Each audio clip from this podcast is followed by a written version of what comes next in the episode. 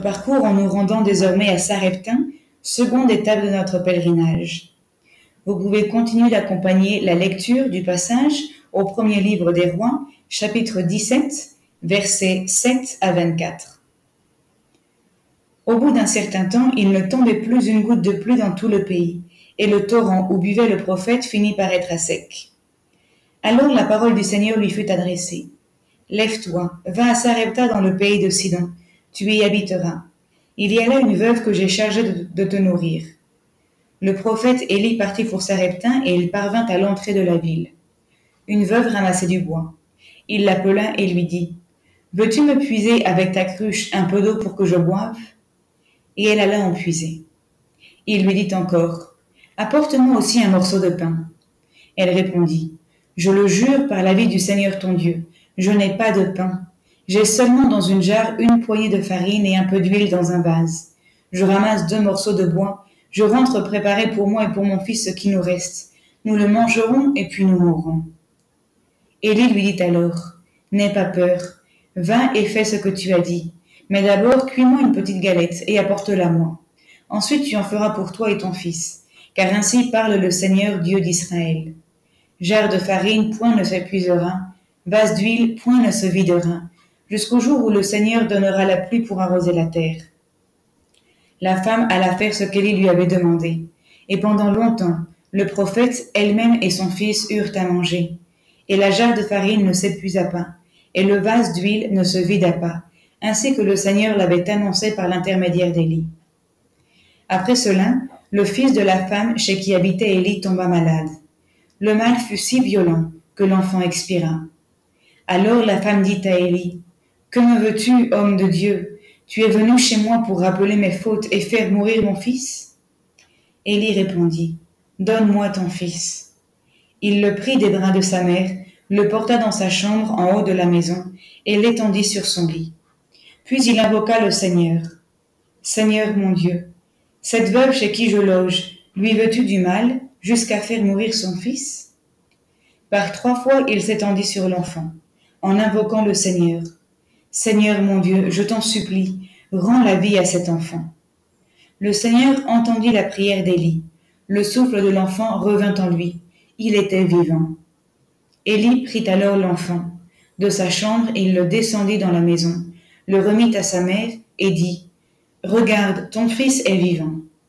La femme lui répondit, Maintenant je sais que tu es un homme de Dieu et que dans ta bouche, la parole du Seigneur est véridique. Nous continuons le commentaire du cycle d'Élie en constatant premièrement que le passage est plus long que celui du Kérit. Cela se justifie d'une part par l'unité du lieu puisque tout se passe à Sareptin, ainsi que par l'unité des personnages. Nous avons trois protagonistes, Élie le prophète que nous connaissons déjà, une femme qui est veuve et dont nous ne connaissons pas le nom, ainsi que son fils qui est orphelin. Le passage peut aussi se diviser en deux épisodes, du verset 7 à 16, il s'agit du premier miracle, la multiplication de la farine et de l'huile, puis du verset 17 à 24, un second miracle, celui du rappel à la vie du fils de la veuve. La situation initiale de ce passage correspond à la situation finale du passage antérieur. Au verset 7, nous lisons Au bout d'un certain temps, il ne tombait plus une goutte de pluie dans tout le pays, et le torrent où buvait le prophète finit par être à sec. Nous voyons donc ici comme la sécheresse décrétée par Élie finit par le rejoindre et le menacer. Cependant, au verset 8 et 9, nous découvrons l'intervention de Dieu. Alors la parole du Seigneur lui fut adressée. Lève-toi, va à Sarepta dans le pays de Sidon, tu y habiteras. Là il y a une veuve que j'ai chargée de te nourrir. Et nous pouvons nous attacher sur trois éléments dans ces deux petits versets. Tout d'abord, la patience du prophète Élie. Auparavant, c'est lui qui avait pris l'initiative d'émettre un oracle et de décréter la sécheresse en punition et châtiment de l'idolâtrie du peuple. Mais depuis que Dieu a parlé, Élie est resté au Kérit et il y est resté jusqu'à jusqu'à cette nouvelle intervention de la part de Dieu. Dans un second moment, nous voyons aussi une autre caractéristique de Dieu qui est sa bienveillance et sa promptitude pour s'occuper des besoins de son prophète. La sécheresse à peine doit-elle menacer le prophète Élie que Dieu intervient de nouveau pour lui dire de se diriger à Sarepta où il a chargé une veuve de le nourrir. Nous voyons donc que Dieu n'hésite pas à intervenir en faveur de son prophète. Cependant, troisième caractéristique, l'ordre de Dieu semble comporter deux complications. La première concerne Sarepta. En effet, il s'agit d'une ville dans le territoire de Sidon. C'est donc une terre étrangère, ennemie, païenne. C'est même le territoire de Jézabel. On y adore le dieu Baal. Même en étant le dieu de la fécondité et de la pluie, il a été incapable de protéger les siens de la famine.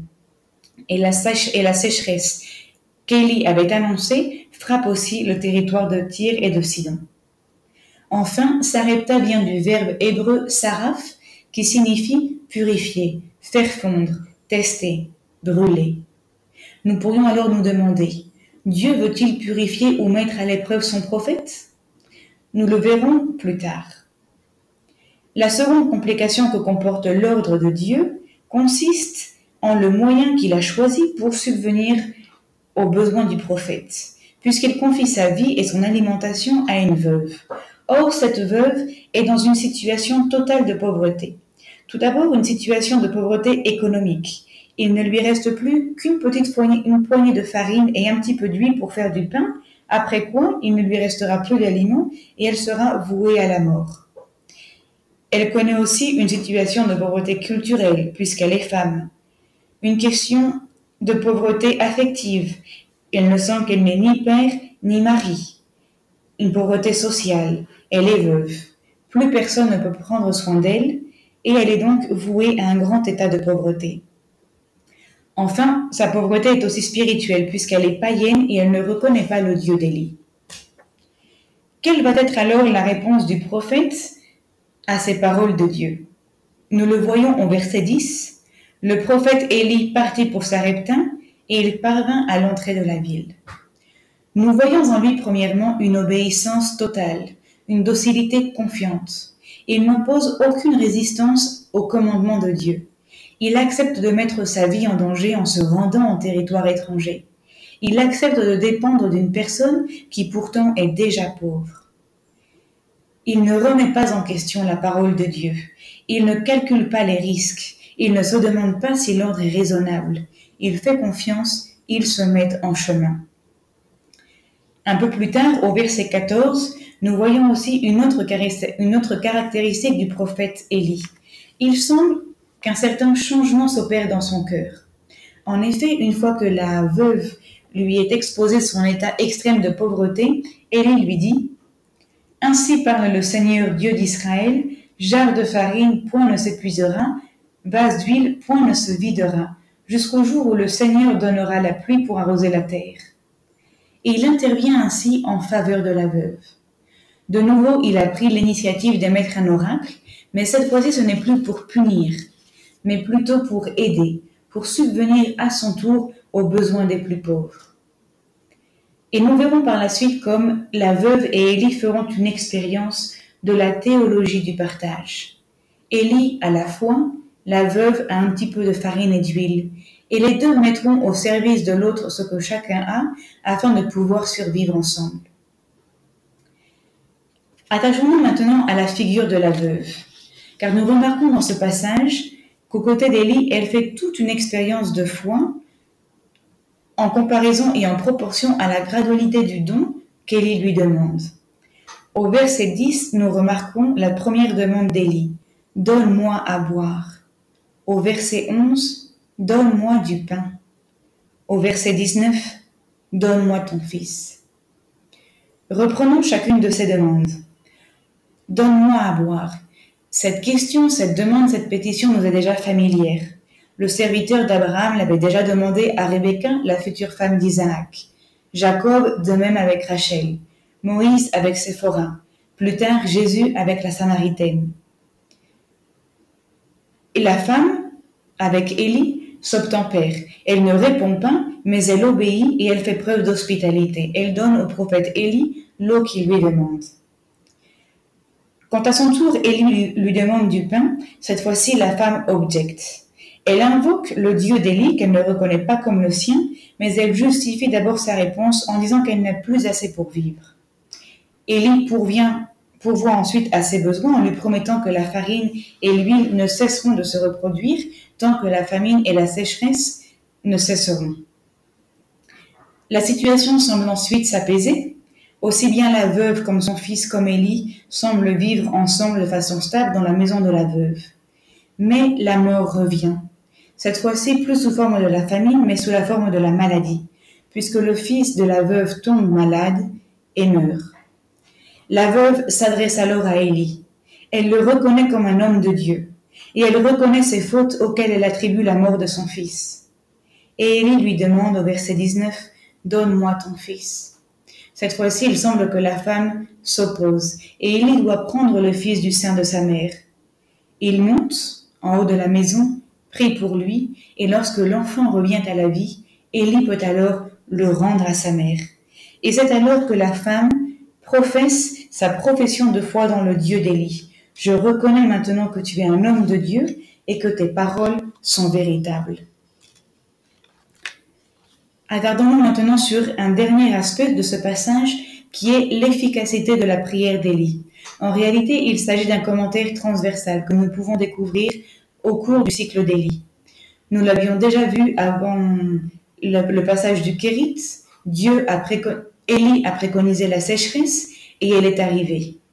Lors de ce passage, Élie a affirmé que la farine et l'huile ne tariraient pas et il en fut ainsi. Ensuite, Élie a invoqué Dieu pour la vie de l'enfant et il est revenu de la mort. Plus tard, nous ne le lirons pas, mais nous savons que Élie invoquera Dieu aussi à l'heure de la prière afin de lui offrir son sacrifice, et Dieu se manifestera à lui en acceptant son offrande. Je ne mentionne pas tout de suite l'expérience d'Élie au mont Horeb, mais nous voyons que ces exemples sont suffisants pour nous montrer la force de la prière d'Élie, ce qui nous montre aussi sa forte intimité avec Dieu. Je voudrais maintenant offrir deux applications pour notre vie à la lumière de ce que nous venons de voir dans ces passages. Tout d'abord, je reprends le pèlerinage géographique du prophète Élie. Au Kérit, Dieu l'avait sans doute appelé à se déplacer géographiquement et intérieurement, à faire un examen de conscience, à se retrancher de ce qu'il venait de produire afin de se rendre compte des conséquences de son comportement. Aujourd'hui, à Sareptin, Dieu l'invite peut-être à une conversion vers les hommes, à une conversion vers le prochain, aussi loin soit-il de nous.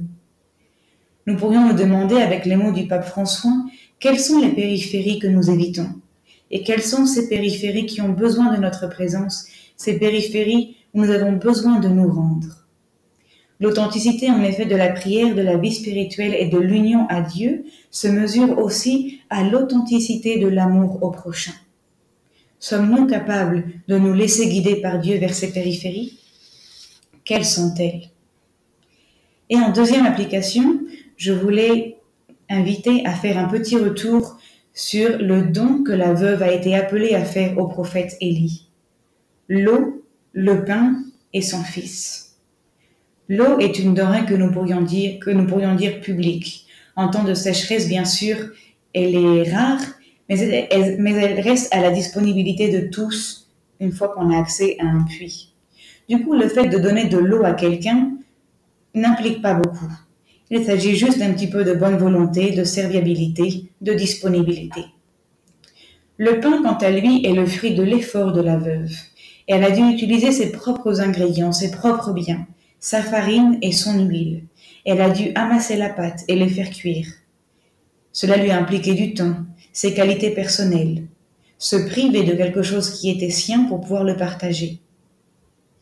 Enfin, son fils, c'est ce qu'elle a de plus cher, de plus précieux. C'est la seule personne qui lui reste au monde. Elle donnerait sa vie pour son fils. Eh bien, demandons-nous aujourd'hui, quelle est cette eau, ce pain et cet enfant que Dieu peut nous demander